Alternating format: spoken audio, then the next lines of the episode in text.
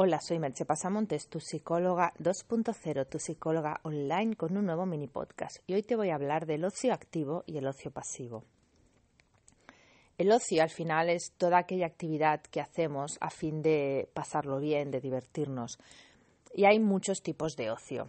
Voy a dejar aparte lo que sería el ocio social, que son todas las actividades que implican socializar con otras personas, eh, estar con familiares, salir con amigos, hacer cosas con amigos, todas esas actividades las voy a dejar al margen porque estas tienen un fin social.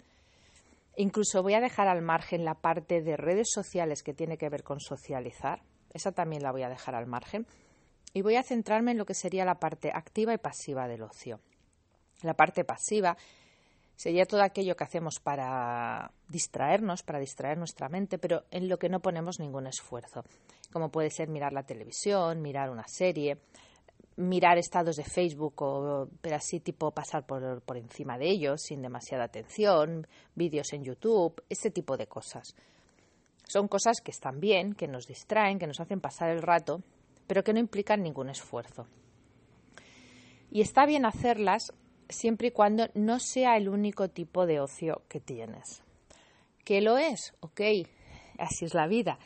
Pero ¿qué sería el ocio activo? El ocio activo sería implicarse en actividades que implican algún esfuerzo por tu parte, pero que más adelante pueden proporcionarte estados de flujo.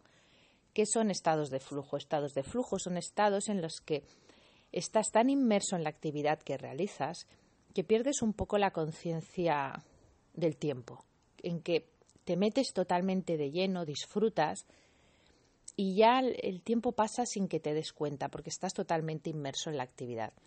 Para conseguir estos estados, y puede ser con actividades de ocio, puede ser practicando un deporte, puede ser, eh, qué sé yo, mm, haciendo una actividad artística, una actividad manual, escribiendo, se requiere un cierto esfuerzo inicial, pero una vez se supera ese esfuerzo, es como que se ordena un poco el caos, se puede entrar en esos estados.